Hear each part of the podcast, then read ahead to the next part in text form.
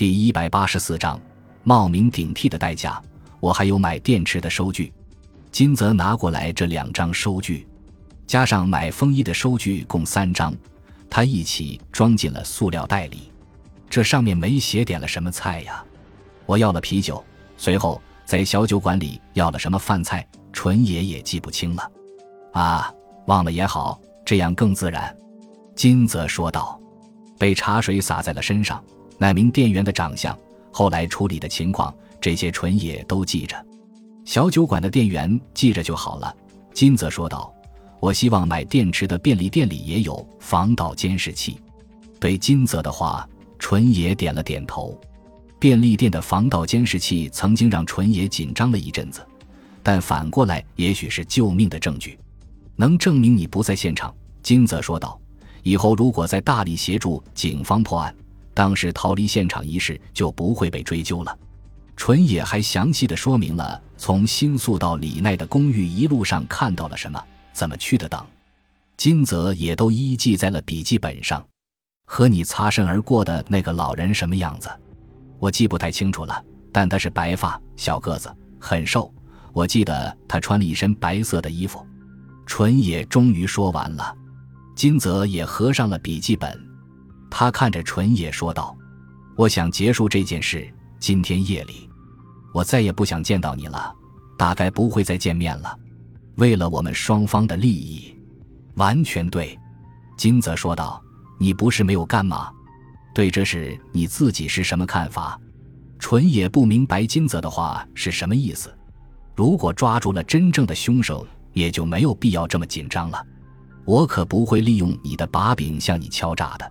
我知道你的担心，的确，我这次是要挟你帮我忙的，不过也是逼得我没有办法了。”纯野说道，“因为替你考试也是不正当的行为，对我来说，一旦暴露了，也会在社会上失去了信誉。我想，一旦调查我的事情，也会发现这件事的。但我和你不一样，我没有钱，依然可以在这个社会上站住脚的。如果李奈没有被杀，这倒会影响我的。”因为我不想被我的未婚妻知道我认识他，一旦我的婚约完了，我的生活就会一团糟。金泽盯着纯野的双眼，别担心，纯野说道：“你和我都为对方当过一次替身，这是因为我们十分相似。我不会第二次求你了。”十年前，纯野曾经痛快地接受了带人考试的事情，而报酬几乎都被帮中拿走了，自己仅得到了一百万日元。得到这一百万日元，从某种意义上讲是背着罪犯这个恶名的，所以回过头来看的话，纯野的损失也是相当大的。但是今天他可以完全要求补偿这个代价了。如果没有人替他的受过，可以说自己将会进监狱的。在和帮中交往时，纯野被他盘剥了一把，但那也是一种命运的伏笔。现在。不能不说他是幸运之神，多亏了金泽现在能当自己的替身，这也要感谢帮中。于是纯野笑脸理所当然地转向了金泽：“我非常感谢你，那我们成了同谋犯了，啊，也可以这么说吧，杀人的同谋犯。什么？还是可以这样说的吧？这是什么意思？现在你就是杀死织草里奈的凶手？什么？”对，是我们杀死了织草李奈。你在胡说什么？我说杀死了织草李奈的是我们。金泽的嘴角浮现出一丝冷笑，但他的眼睛并没有笑。别说这种不着边际的话。不着边际？是的。我为什么要杀死李奈？虽然我认识他。说下去啊。纯也呆呆地张着嘴看着金泽，他不能相信这一点。也许那是金泽一时糊涂说的胡话，但金泽不等纯野分辨就说道：“织草李奈是帮中的情人。”纯野听到这句话时，费力地咽了一口唾沫，喉头痉挛般的抽动了一下。告诉你吧，帮中把我怎么上大学的事情全都对他讲了，也就是说，他知道是你替我考试，我才上了大学的。帮中一死，他的财路就断了。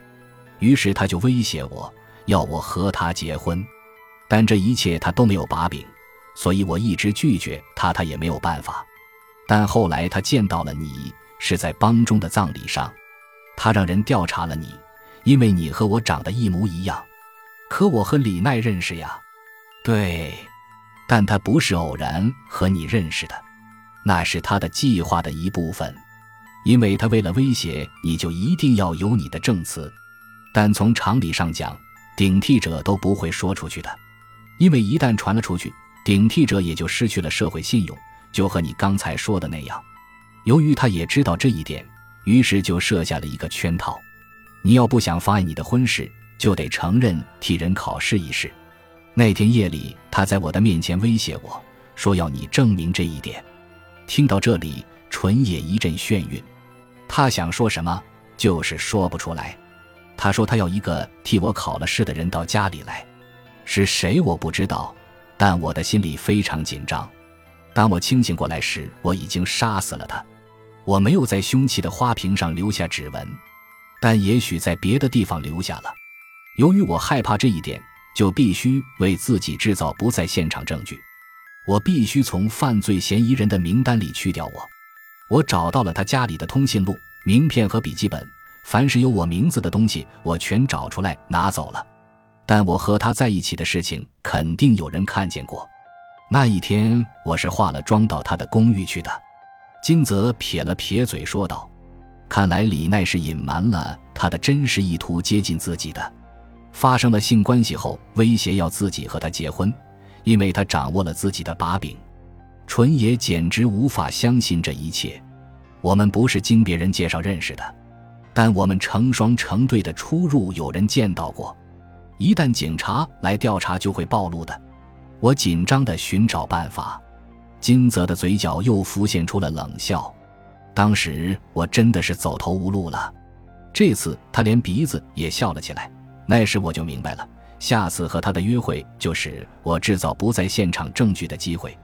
杀死李奈时，你并不在他的公寓，你在公司里或家里。于是我考虑利用你为我制造一次我的不在现场证据，因为你能够证明七点钟我不在他的公寓里，所以即使查到了我的指纹，有了目击者看到过我和他在过什么地方，我也不必担心。我可以堂堂正正地承认我和他有过交往。那天我也去过他的公寓，警察要找的是七点钟去过他家的男人。我想他们一定会调查你和我的行踪，但是我不应当是在七点钟出现在他家里的那个男人，也就是说是凶手。这是由于我为自己准备好了充分的不在现场的证据，就算是没有查到你，我也不会受到怀疑的。纯也感到自己的眼前昏暗起来了。我们的再次见面就会被警察逮捕，因为你尽管不是杀人凶手，也是同谋犯，是为我制造不在现场证据的同谋犯。因为你有因待人考试而必须杀死织草李奈的动机。如果被警察逮捕了，我就会这么说的。纯野痛苦地呻吟着，他感到了内心深处的震撼。当时看到李奈的尸体时，自己也有过这样的震撼，但那时无法和这会儿相比。他听到自己的牙齿也在哒哒作响。别担心，金泽把手放在了纯野的肩膀上，因为我有了充分的不在现场证据，所以不会逮捕我的。你和我都是清白的，我们两个人的连接点就是一个待人考试，而且知道的人只有我们两个人了。帮中和织草李奈都不在了，放心好了，谁也不会想到我们长相如此相似。金泽说道：“自己很有被警察注意到的可能性呀，但是自己没有对李奈说过自己的真名，所以就可以不用担心在李奈的房间里有和自己的身份有任何关系的证据。这样一来，李奈的房间就不会有与自己有关的什么线索了。那么当时自己看到了他的尸体逃走，就为今天如此被动埋下了祸根。”纯爷默默地想着。纯也把自己的担心对金泽讲了，但金泽不以为然。通讯录我全拿来了，我刚才已经说过了。万一有遗漏在那里的证据呢？事件都过去一个星期了，要是有什么证据，警察不早就找上你了吗？但纯野还是不安，他还紧张的哆嗦着，心情非常抑郁。金泽从口袋里取出一个信封，放在了纯野的膝盖上。这是你刚给我的那笔钱，我退给你，因为这次你又为我冒名顶替了一次。金泽的手从纯野身上够过去，打开了车门。我们终于无缘了。今后我再也不会求你为我做顶替的事情了。纯野像被人推出来似的，一屁股坐在了沥青路面上，他站不起来了。我谢谢你一直到今天对我的帮助。纯野呆呆地看着扔下这句话绝尘而去的金泽的车影。感谢您的收听，喜欢别忘了订阅加关注，主页有更多精彩内容。